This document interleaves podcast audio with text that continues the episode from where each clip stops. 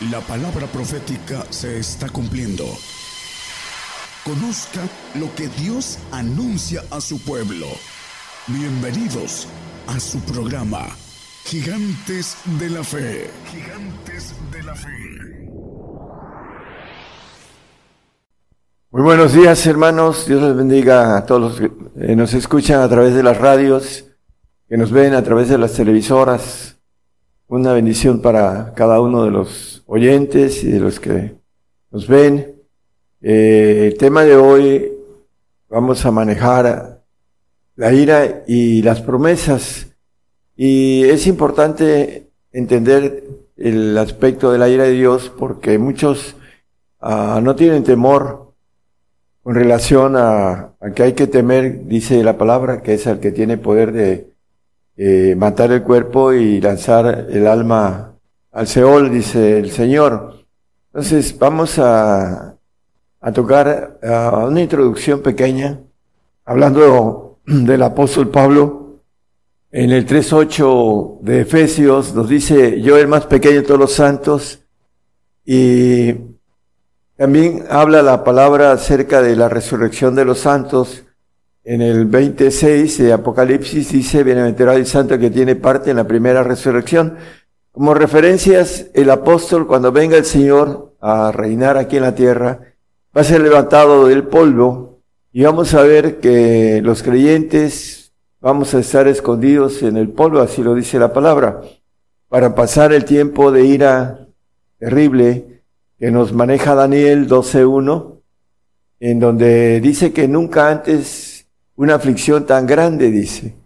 En aquel tiempo se levantará Miguel, el gran príncipe que está por los hijos de tu pueblo, y será tiempo de angustia, cual nunca fue después que hubo gente hasta entonces.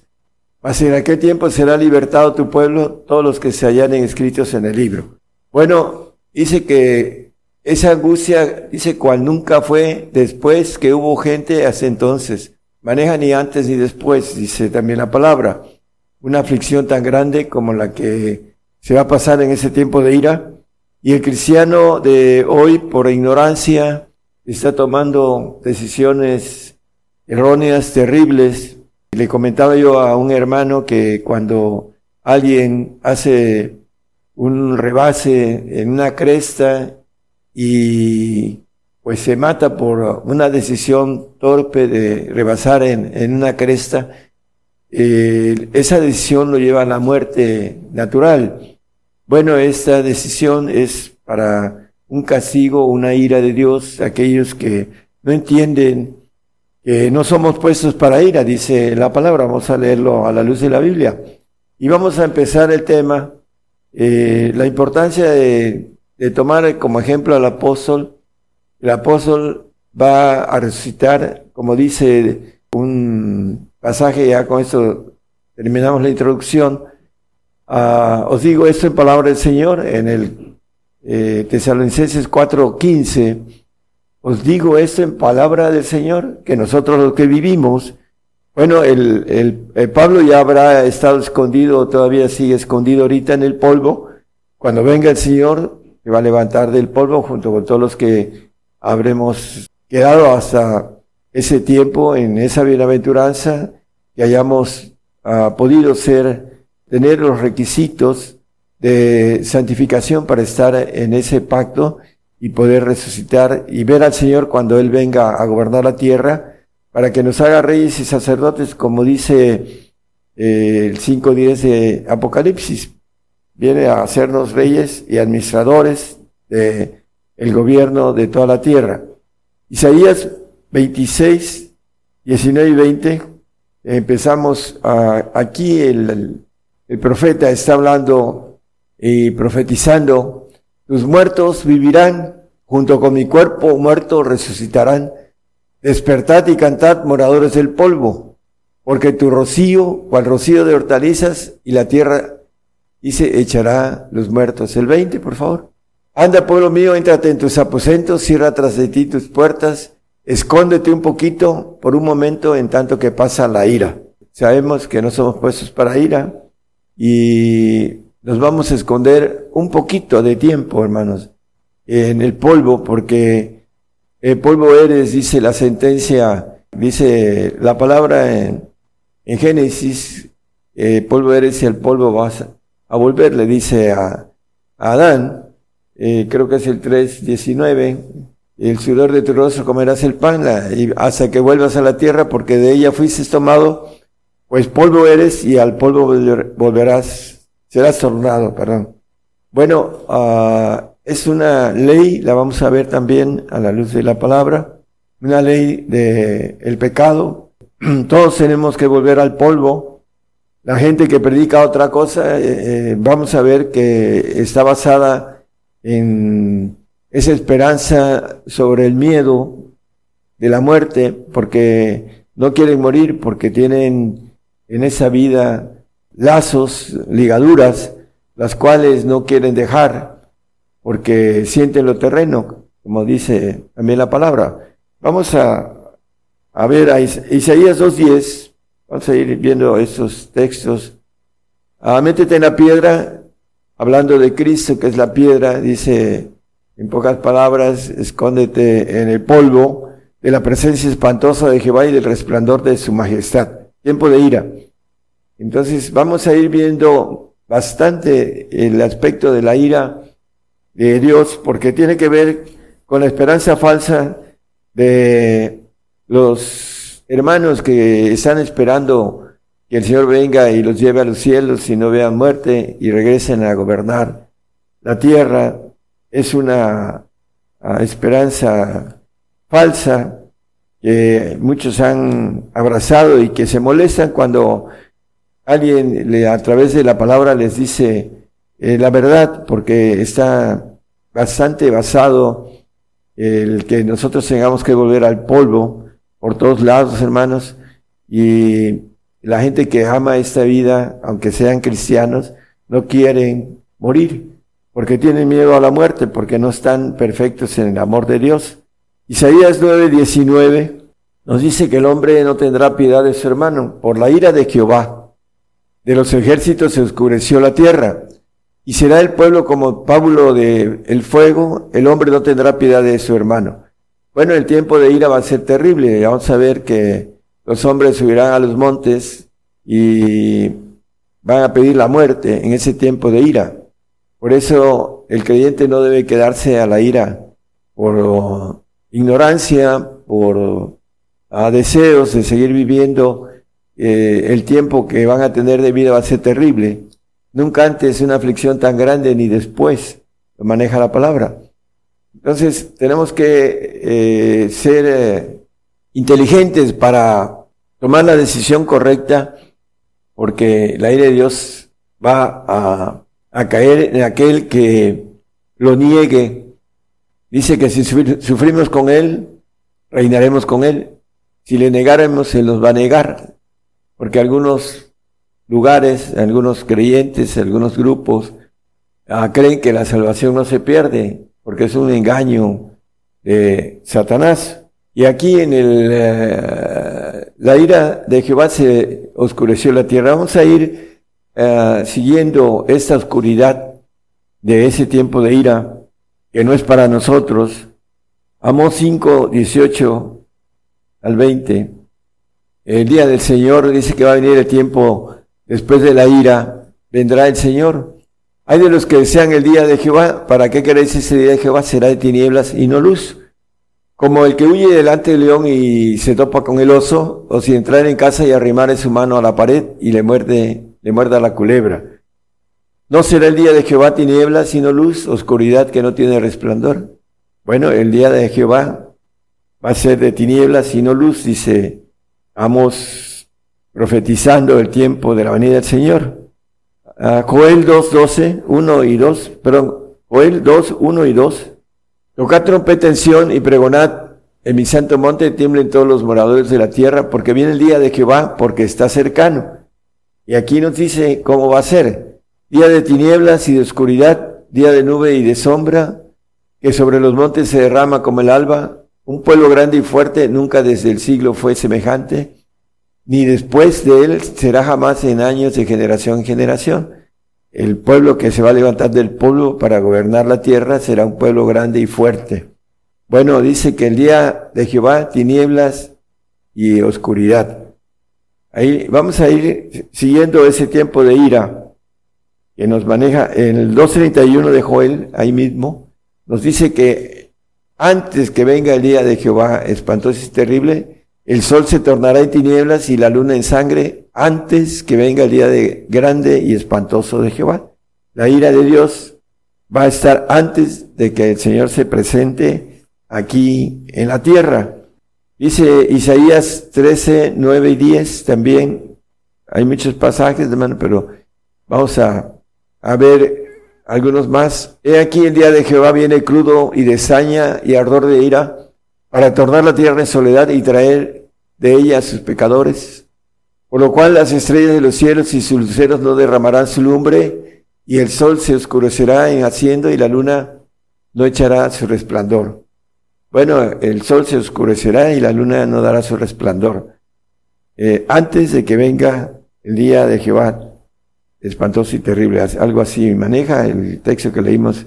Bueno, volviendo a la cuestión de la oscuridad y de los eventos, hermanos, viene el levantarse del polvo, a Ezequiel 32, 7, y cuando te habré muerto, está hablando proféticamente el eh, Ezequiel, el profeta Ezequiel, dice, cubriré los cielos y haré entenebrecer sus estrellas, el sol cubriré con nublado y la luna no hará resplandecer su luz. Después de nuestra muerte vendrá el tiempo de ira.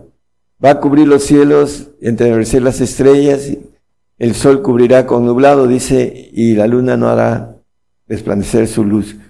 Cuando te habré muerto, dice. Bueno, por causa de ti, etcétera, etcétera, sigue diciendo, pero vamos al, al 11. Me gustaría que pusiera el 8, hermano, sí, por favor. Todas las lumbreras de luz haré entenebrecer en el cielo por ti.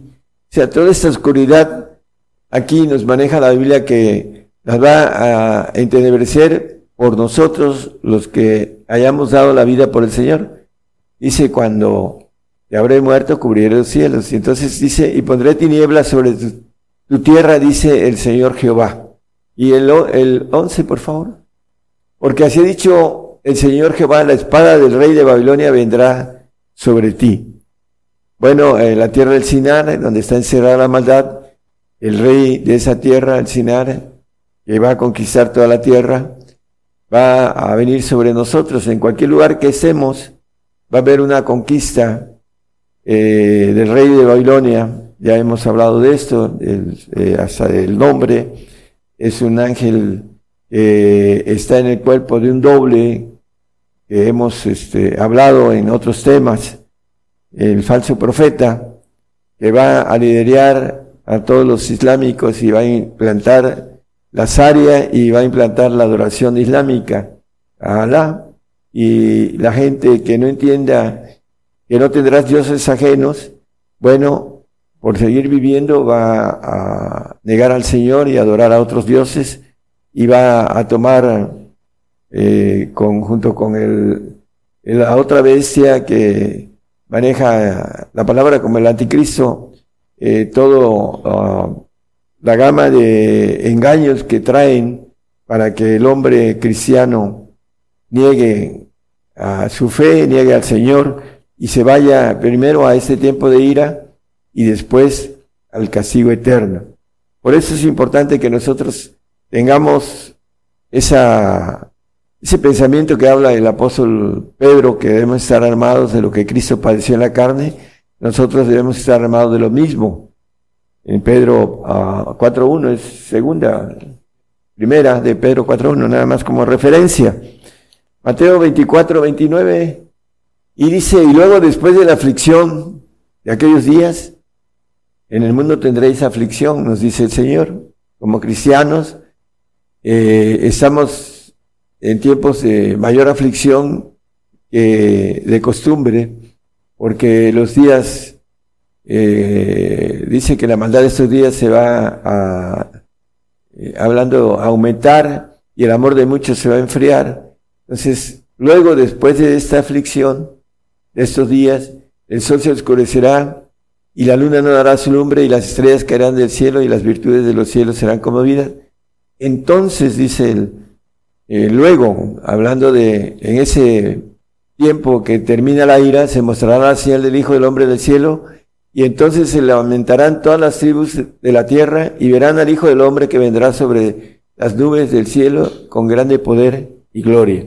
Viene como Dios a gobernar la tierra, el Señor ya no viene como Hijo del Hombre, como decía él mismo acerca de esto. Esta ah, aflicción de nosotros lo maneja ahí mismo en el 24, 21, 22, Mateo, porque habrá entonces grande aflicción, cual no fue desde el principio del mundo hasta ahora, ni será. La aflicción del tiempo de ira antes dice, porque habrá entonces grande aflicción en el tiempo de nosotros, pues vamos a ser probados con nuestra vida, como dice el mismo Señor, esa fe de resurrección que debe tener el cristiano, que dice, creo en la resurrección, pero la niega con sus hechos, hablando de no quiere morir, porque no tiene esa certeza de que el Señor lo va a levantar del polvo porque no ha, acrecentado su fe. El apóstol Pablo decía, yo sé en quién he creído y que es poderoso para levantar mi depósito en aquel día. Es lo que debemos de, de procurar tener como el apóstol. Primera de Tesalonicenses 5.9 habla de que no somos puestos para ira, porque no nos ha puesto Dios para ira, sino para alcanzar salud por nuestro Señor Jesucristo. Bueno, no somos puestos para ira siempre y cuando nosotros no neguemos al Señor, porque o damos la vida por el Señor o pasamos al tiempo de ira después de que se consume, se consuma a todos los cristianos en este pacto de suavidad que ya hablamos la vez pasada, callado, de suavidad. Salmo 97, 1 al 4, nos habla que cuando venga a reinar el Señor, Va a haber, por el tiempo de ira que el hombre no tuvo piedad de su hermano, dice, por la ira de Jehová se oscureció la tierra.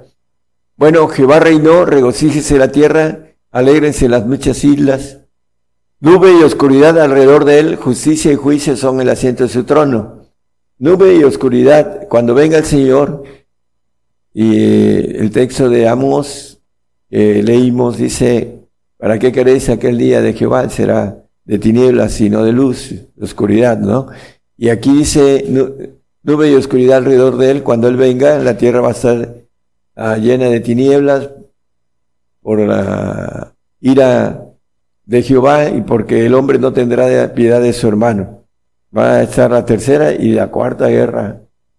Eh, está en el quinto, en la quinta copa y por último, la guerra del Armagedón con el Señor el Señor se reirá de, ellos, dice la palabra. Entonces, el, el 3, 97.3 de Salmos, dice, fuego irá delante de él y abrazará en derredor a sus enemigos.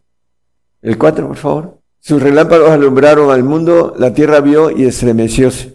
Bueno, viene a limpiar la tierra de esa polución, eh, de esas guerras nucleares y eh, vamos a a estar con Él, como dice el 24, mil años eh, reinando con Él. Dice que vi tronos y se sentaron, vi las almas de los degollados por el testimonio de Jesús. Por la palabra de Dios y que no habían adorado a la bestia ni a su imagen y que no, dice, y que no recibieron la señal en sus frentes y en sus manos y vivieron y reinaron con Cristo mil años. Bueno, eh, podríamos hablar sobre señal, porque muchos dicen, no, es que es de la mano y en la cabeza, ¿no? La frente. Pero están siendo engañados por esa situación de que se están poniendo la señal en el brazo y no lo entienden. Vamos a, seguir el, el, tema. Apocalipsis 6, 15, 16, 17, para empezar a ver también las promesas que son importantísimas para saber que ese tiempo, dice, escóndete un poquito, es pequeño el tiempo que vamos a estar escondidos en el polvo. Y los reyes de la tierra y los príncipes y los ricos y los capitanes y los fuertes y todo siervo y todo libre se escondieron en las cuevas y entre las peñas de los montes. Y decían a los montes y a las peñas, caed sobre nosotros y escondernos de la cara de aquel que está sentado sobre el trono y de la ira del cordero. Tiempo de ira que no es para nosotros, porque el gran día de su ira es venido y quién podrá estar firme. Bueno, en el tiempo de ira no habrá creyentes, todos estaremos escondidos en el polvo con el pacto que hayamos tomado por voluntad propia con el Señor, sea de salvación, de santificación o de perfección. Eso depende de cada uno de nosotros. Romanos 8, 17. Vamos a ver que también hay promesas y que esas promesas no son para ahora y lo vamos a leer en la palabra. Los grandes hombres de la fe no recibieron las promesas en ese tiempo. Dice, y, y hijos también herederos, herederos de Dios y coherederos de Cristo. Si empero padecemos juntamente con Él para que juntamente con Él seamos glorificados. Y lo que se padece en ese tiempo, en el 18, dice que no es de compararse con la gloria venidera que en nosotros ha de ser manifestada. Tengo por cierto, dice el apóstol, lo que se padece en ese tiempo no es de compararse con esas promesas que son ciertas y verdaderas, fieles y verdaderas. Hebreos 11:13, los grandes hombres de la fe, hablando de las promesas, conforme a la fe murieron todos estos sin haber recibido las promesas. Se empieza a hablar de todos ellos, de Abraham, de Isaac, de Jacob, de todos los grandes hombres de la fe, pero dice que no recibieron las promesas. Murieron todos estos sin haber recibido las promesas, sino mirándolas de lejos y creyéndolas y saludándolas y confesando que eran peregrinos el benedizos sobre la tierra. Y el versículo 40, 11:40 nos habla de algo importante, proveyendo Dios alguna cosa mejor para nosotros.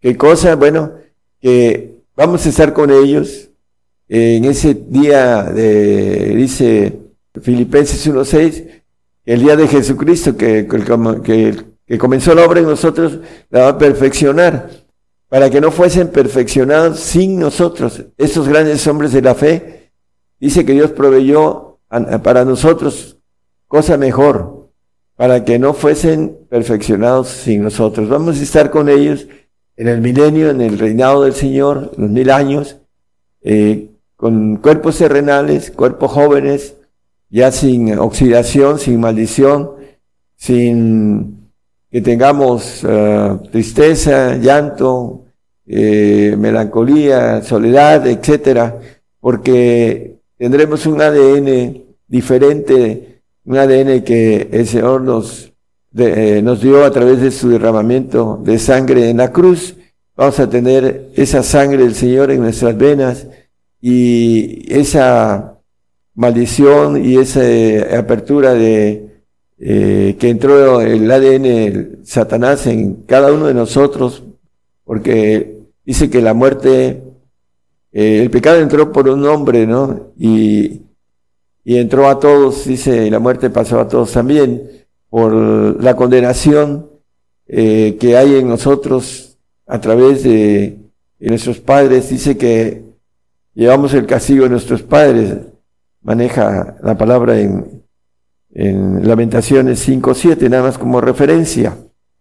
Es importante entonces el castigo más uh, fuerte para todos nosotros, pues es la muerte, dice también en, el 15.21, hablando de por Corintios, 1 Corintios, nos dice algo con relación a lo que estamos viendo porque por cuanto la muerte entró por un hombre, también por un hombre la resurrección de los muertos. Y también dice en el 22, eh, porque así como en Adán todos mueren, somos adámicos, todos tenemos que ir al polvo, y así también en Cristo todos serán vivificados, todos. No solo nosotros como cristianos, sino también los incrédulos, los apóstatas, todos aquellos que eh, en ese tiempo que venga el Señor, van a ser levantados unos para, dice, vergüenza. En Daniel 12, 2. Y muchos de los que duermen en el polvo de la tierra serán despertados, muchos. Unos para vida eterna y otros para vergüenza y confusión perpetua. Bueno, todos los que hayan estado desde Adán hasta el tiempo de la venida del Señor van a ser despertados del polvo, unos para vida eterna y otros para vergüenza y confusión perpetua, porque es la resurrección de la bienaventuranza de los santos y perfectos. Por eso dice unos para vida eterna. Aquí no habla de la salvación porque los salvos no van a ser resucitados para el milenio y los incrédulos, los apóstatas van a ser resucitados para vergüenza y confusión perpetua. Primera de Corintios 2.9 es un texto muy conocido acerca de las promesas. Dice antes como está escrito, cosas que ojo no vio, ni oreja oyó, ni han subido en el corazón de hombre, son las que ha Dios preparado para aquellos que le, que le aman. Hay muchísimas cosas que podríamos extraer de la palabra con relación a la vida terrenal, milenial, y, y que muchos no tienen como dice aquí, pensamientos acerca de las promesas que vamos a obtener en este milenio cuando estemos ah, gobernando y estemos con el Señor, el príncipe de paz, estemos viviendo en ese tiempo eh, hermoso en donde vamos a estar con el Señor. Eh, que sin santidad nadie verá al Señor, entonces los santos y los perfectos estaremos ahí eh, conviviendo con el Señor y teniendo esa bendición de lo que aquí maneja, que no han subido en el corazón del hombre estos pensamientos que eh, Dios tiene preparados como una verdad para estos tiempos, para los que le aman, dice. Segunda de Pedro 1.4, el apóstol Pedro manejando las promesas, dice, por los cuales nos son dadas preciosas y grandísimas promesas. Aquí habla en superlativo, dice, acerca de grandes, grandísimas promesas para que por ellas fueseis hechos participantes de la naturaleza divina, habiendo huido de la corrupción que está en el mundo por concupiscencia. Bueno, aquellos que hemos huido de esta ah, corrupción del mundo, sabemos de esas promesas, de grandísimas promesas que no solo vamos a disfrutar primero aquí en la tierra, después en los cielos. Una de las promesas eh, en los cielos, lo dice el apóstol Pablo en, en Filipenses 3:21, hablando del cuerpo de gloria que nos ofrece el Señor para los perfectos. Dice, el cual transformará el cuerpo de nuestra bajeza para ser semejante al cuerpo de su gloria por la operación con la cual puede también sujetar así todas las cosas. Ese cuerpo del Señor eh, glorificado como ángel de Jehová Todopoderoso, que antes era hijo, antes era príncipe, ahora ya no es hijo, es Padre eterno, dice Isaías 9:6, hablando de Padre eterno, príncipe de paz. Dice, porque un niño nos es nacido, hijo nos es dado, el principado sobre su hombro, y llamarás su nombre admirable, consejero, Dios fuerte, Padre eterno, príncipe de paz. El Señor, cuando Josué se encontró con el Señor, eh, le dijo, eres amigo o enemigo, hablando de Josué, y le dijo él, soy príncipe. El texto de Josué 5.14 nos dice, eh, le pregunta, ¿eres amigo o enemigo? Y dice, y él respondió, no, más príncipe del ejército de Jehová. Dice, ahora he venido. Entonces Josué postrándose sobre su rostro en tierra le adoró y díjole, ¿qué dice mi señor a su siervo? Bueno, el señor aquí dice príncipe del ejército de Jehová. Pero si vamos a Apocalipsis, habla en Apocalipsis el, el Señor con relación a que es el Rey de Reyes y Señor de Señores, hablando también en el apóstol Pablo. Y si eh, vamos al 19.13 como referencia y el 16 es el... Dice, y estaba vestido de una ropa ceñida en sangre y su nombre es llamado el Verbo de Dios. Viene hablando de Cristo y en el versículo 15, 16. Nos dice, y en su vestidura y en su muslo eh, tiene escrito ese nombre, Rey de Reyes y Señor de Señores. Ahora él, es Rey de Reyes y Señor de Señores. Dice el apóstol eh, que Dios le ensalzó a lo sumo y le dio un nombre sobre todo nombre, para que toda rodilla se doble en los cielos, en la tierra y debajo de ella. Entonces el Señor, ahorita por haber hecho la obra de redención de esta creación que tiene mucha importancia en la eternidad, ah, nos maneja primeramente, dice que Él, en Mateo 16, 21, le convenía padecer mucho, dice. Porque es importantísimo entender esto, hermanos, porque el cristiano no quiere o no nos gusta padecer, pero tenemos esa premisa de parte de Dios que nos conviene también a nosotros padecer mucho. Desde aquel tiempo comenzó Jesús a declarar a sus discípulos que le convenía ir a Jerusalén y padecer mucho de los ancianos. Hasta ahí nada más. Para el padecimiento tiene que ver con el aprendizaje de obediencia. En el 5.8 de Hebreos nos habla sobre, aunque era hijo, por lo que padeció, aprendió la obediencia. La, la parte importante que nos habla la Biblia es sobre la obediencia. Desobedeció el ángel caído, el ángel rebelde, y luego desobedeció a nuestros primeros padres. Y el proceso de la obediencia es a través de padecimiento. Aquí lo dice muy claro la Biblia. Aprendió como hijo del hombre, como ese verbo hecho carne y que habitó entre nosotros. Aprendió obediencia como Dios es perfecto el Señor, pero vino y se hizo carne, como dice el 1.14 de, nada más como referencia de Juan, y habitó entre nosotros y aprendió obediencia. Padre, hágase tu voluntad. Y se pase de mí este vaso, no como yo quiero, sino como tú. Entonces Él vino a aprender obediencia porque nos dejó un camino de obediencia. Dice el, el 2.21 de Primera de Pedro, que lo que Cristo padeció, somos llamados para esto, dice. Porque para eso sois llamados, pues que también Cristo padeció por nosotros dejándonos ejemplo para que vosotros sigáis sus pisadas de aprendizaje, de obediencia, en otras palabras, ¿no?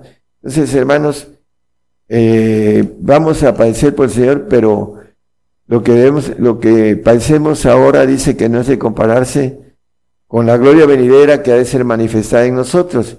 Lo dice Romanos 8, 18. Bueno, o sea, el 17 dice que somos herederos y coherederos con Cristo, siempre lo padecemos juntamente con Él, para que juntamente con Él seamos glorificados. Y en el 18 dice que, porque tengo por cierto que lo que en ese tiempo se padece no es de comparar con la gloria venidera que nosotros ha de ser manifestada.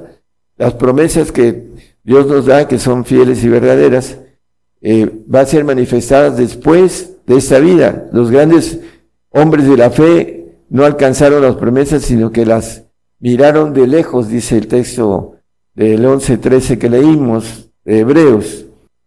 Juan 17, 22 nos habla de la gloria que el Señor tuvo antes eh, como hijo, y yo la gloria que me dices les he dado, la gloria de hijos. Por eso dice la palabra que el que venciere, pues será todas las cosas. Yo seré su Dios y él será mi hijo. Y dice aquí, para que sean una cosa como también nosotros somos una cosa. Esa gloria de hijo nos ofrece el trono de hijo, como él lo tenía antes, dice el que venciere, el 3.21 de Apocalipsis, al que venciere yo le haré que se siente conmigo en mi trono, en el trono de hijos, por eso nos llama hijos de Dios. Así como yo he vencido y me he sentado con mi Padre en su trono, Padre eterno. Ahora el Señor es Padre eterno y nos puede dar esa vida inmortal para estar en esos segundos tronos de hijos. Es importante que nosotros entendamos esas promesas tan grandes. Eh, dice en el 17.5, ah, hablando de esa gloria, eh, el 17.5 de Juan, del Evangelio, Ahora pues, Padre, glorifícame tú cerca de ti mismo con aquella gloria que tuve cerca de ti antes que el mundo fuese.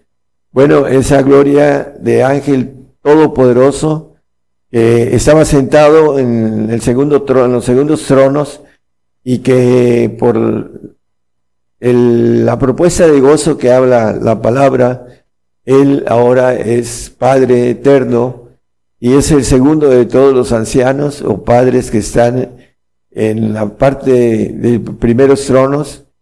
tiene Dios como institución de gobernatura de los cielos que, que crió y que el Señor ahorita está sentado a esa diestra del Padre, es el segundo de todos los ancianos, y que la palabra habla que los ancianos se le ostran al Señor en el 5, 6 de Apocalipsis, el 8, perdón.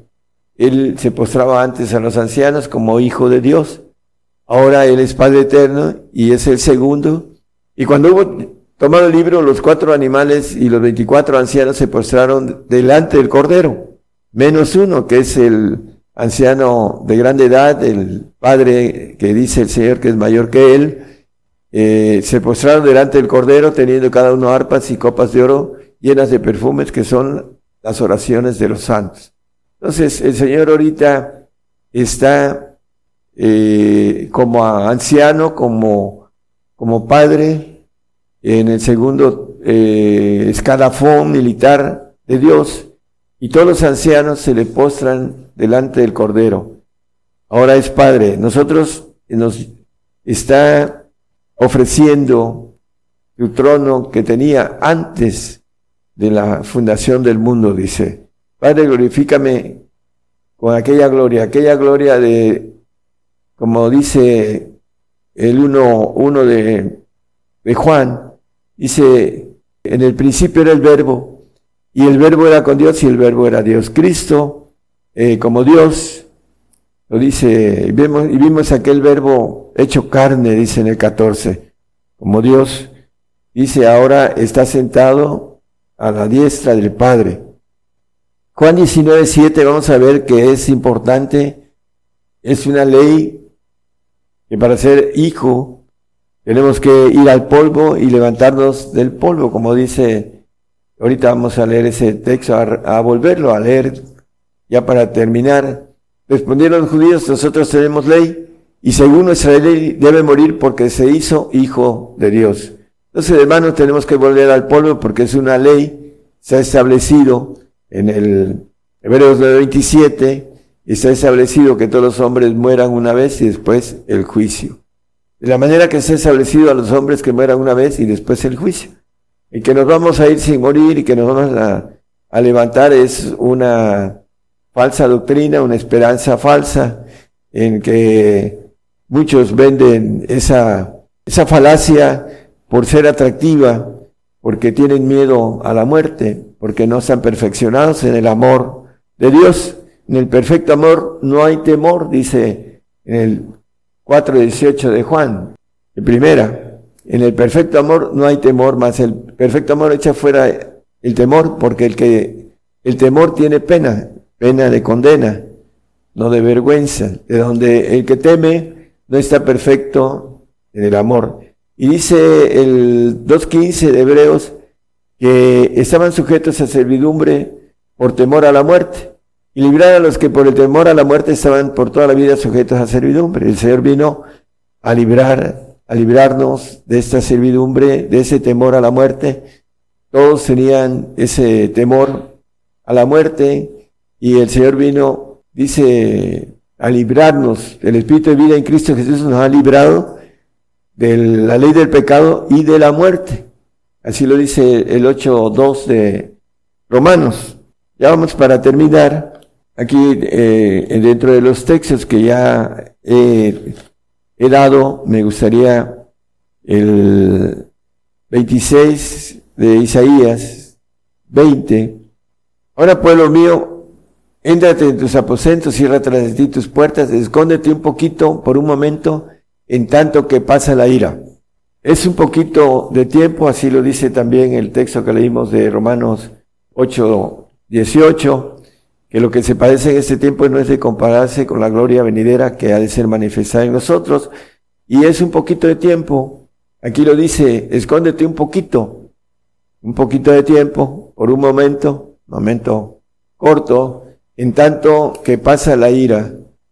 Es importante que nosotros sepamos que no somos puestos para ira siempre y cuando no neguemos al Señor. Tenemos que dar la vida por el Señor porque esa es el, la ley que está establecida de parte de Dios y hemos hablado sobre el callado de suavidad que se quiebra en esos días en el cual el Señor maneja a aquellos que son del mundo. Dice, la que se pierda, que se pierda, dice, la que muera, que muera, hablando de el cristiano mundano, el que no es convertido, el que no ama al Señor de tal manera que eh, busca al Señor y hace de su vida una conversión diferente a la que venía viviendo en su vida del mundo, en sus intereses del mundo. Por esta razón, hermanos, ahorita ya nos queda o nos hacemos calientes, como dice el 1.17 de Apocalipsis. Vamos a terminar con ese texto. El 3.16 es el, el, capítulo 3, 16 y 17. Mas porque eres tibio y no frío ni caliente, te vomitaré de mi boca. Yo te amo en eso, 17, 3 17. Porque tú dices, yo soy rico y estoy enriquecido y no tengo necesidad de ninguna cosa y no conoces que tú eres un cuitado y miserable y pobre, ciego y desnudo. Yo te amo en eso que de mí compres oro afinado en fuego para que seas, hecho rico y seas vestido de vestiduras blancas para que no se descubra la vergüenza de tu desnudez y unge tus ojos con colirio para que veas. Yo te amo en eso que compres oro afinado en fuego, para que verdaderamente seamos hechos ricos en el sentido espiritual y seamos vestidos de vestiduras blancas. Dice el apóstol Pedro en el 1.7 de primera de Pedro, dice, para que la prueba de nuestra fe, mucho más preciosa que el oro, el cual perece, bien sea probada con fuego yo te amo en esto que compres de mí oro afinado en fuego. El oro representa al Padre. Entonces, el fuego representa todo lo que el fuego hace es limpieza. Por eso maneja aquí de manera expresiva el fuego, la semejanza de poder ser limpiados y ser hallados, dice en alabanza, gloria y honra, cuando Jesucristo fuere manifestado. Debemos, eh, eh, esa amonestación del el apóstol Juan, yo te amonesto que compres, eh, dice, oro afinado en fuego. En la amonestación, hermanos, el fuego de nuestra prueba de fe que dice el apóstol Pedro, ¿no? Para que seamos verdaderamente ricos en obediencia, así lo vimos. Dice, me conviene padecer mucho el texto del 16-21 de Mateo y por último el texto del 5-8 de Hebreos, en donde maneja que aunque era hijo por lo que padeció, aprendió la obediencia. Como hombre el Señor aprendió la obediencia y nos dejó un camino para que sigamos sus pisadas. Eh, la primero de Pedro 2.21 que leímos.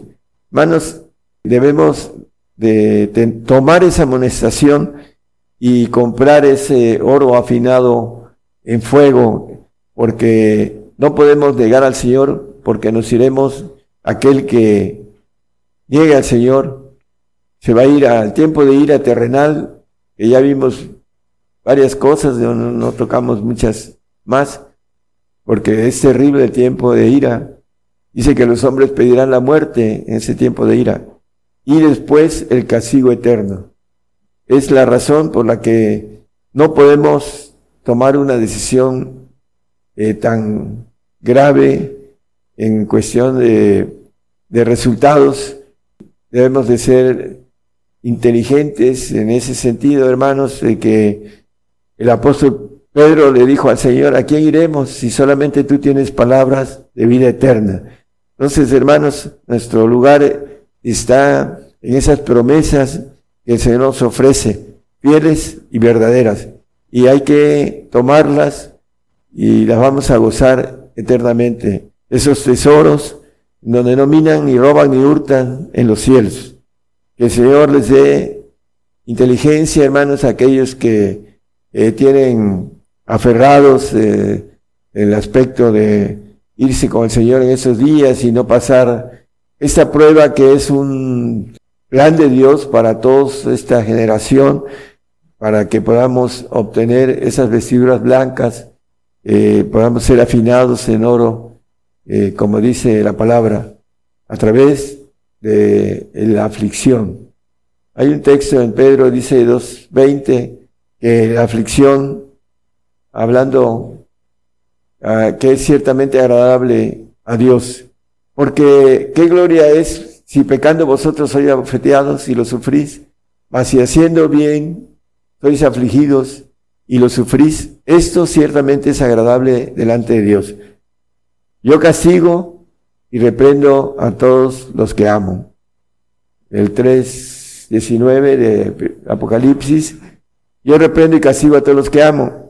La gente que no quiere el castigo, la reprensión, no quiere el amor de Dios, porque ahí está el amor de Dios, en la obediencia, para que nosotros podamos obtener las promesas de parte de Dios.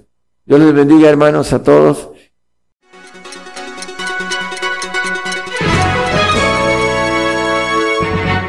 Escuche la palabra de Dios a través de un estudio que le ayudará a conocer más de los planes de Dios para el hombre. Todos los domingos 10 de la mañana y los miércoles 8 de la noche, hora de México, hora del centro. Aquí por Radio Gigantes de la Fe. Gigantes de la Fe. Está usted escuchando Radio Internacional. Gigantes de la Fe.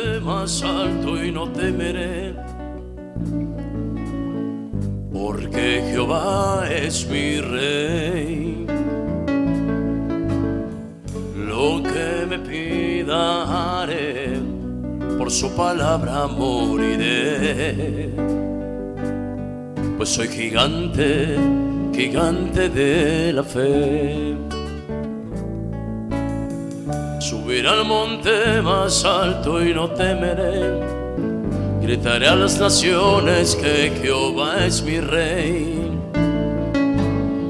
Lo que me pida por su palabra moriré. Soy un gigante gigante de la fe. Gigante, gigante de la fe.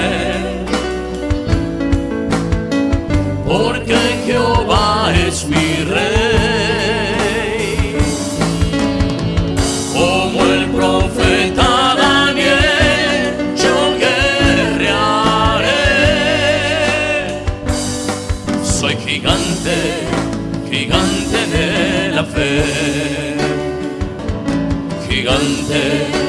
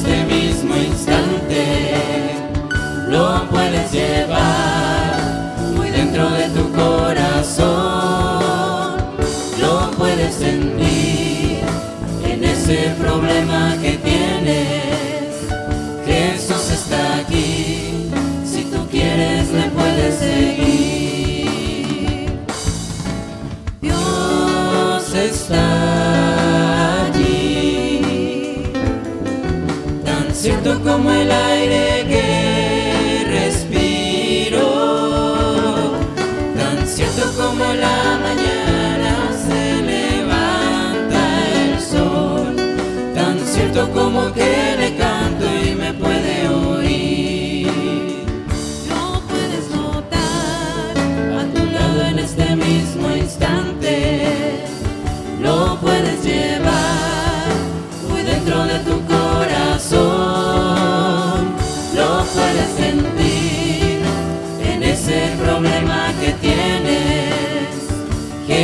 Stuck the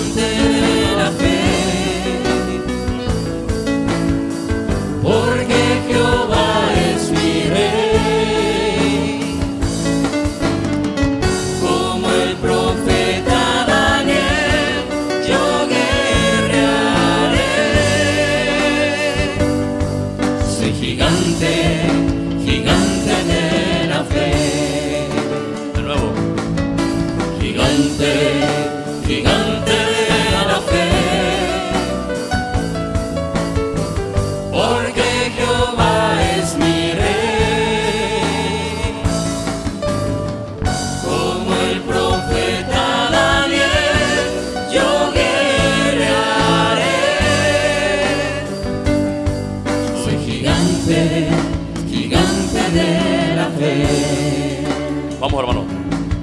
El Espíritu de Dios está en este lugar. El Espíritu de Dios se mueve en este lugar.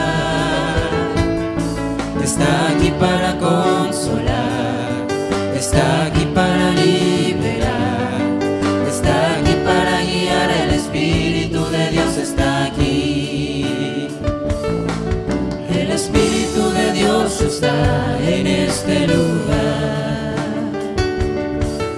El Espíritu de Dios se mueve en este lugar.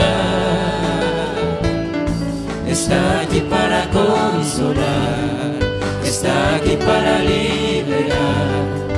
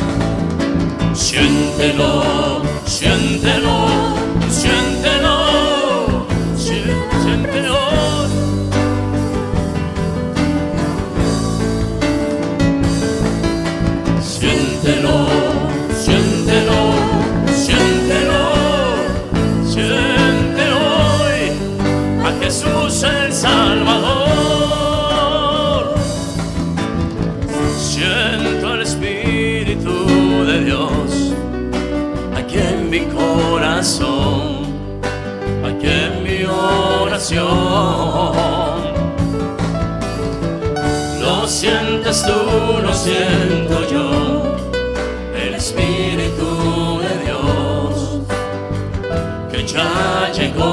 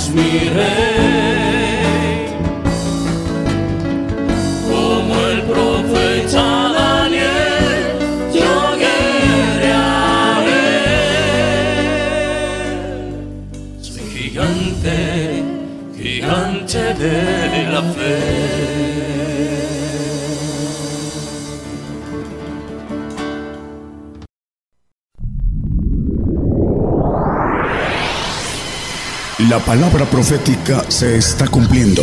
Y será predicado este Evangelio del Reino en todo el mundo por testimonio a todos los gentiles.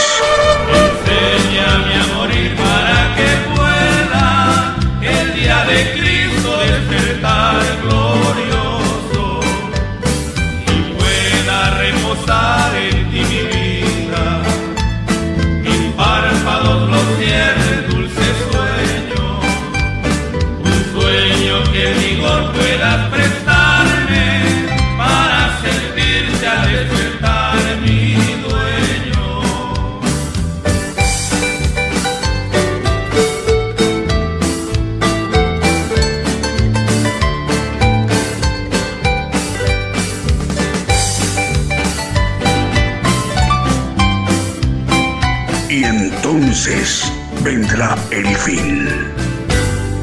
Gigantes de la fe.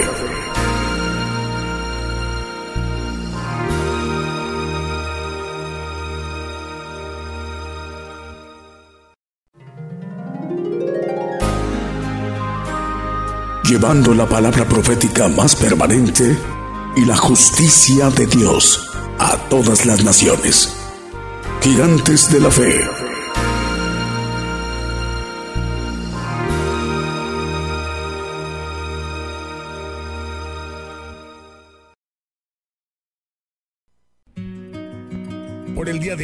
Hemos conocido más de la palabra profética más permanente que alumbra como una antorcha en un lugar oscuro hasta que el día esclarezca y el lucero de la mañana salga en vuestros corazones. Esta ha sido una producción especial de Gigantes de la Fe.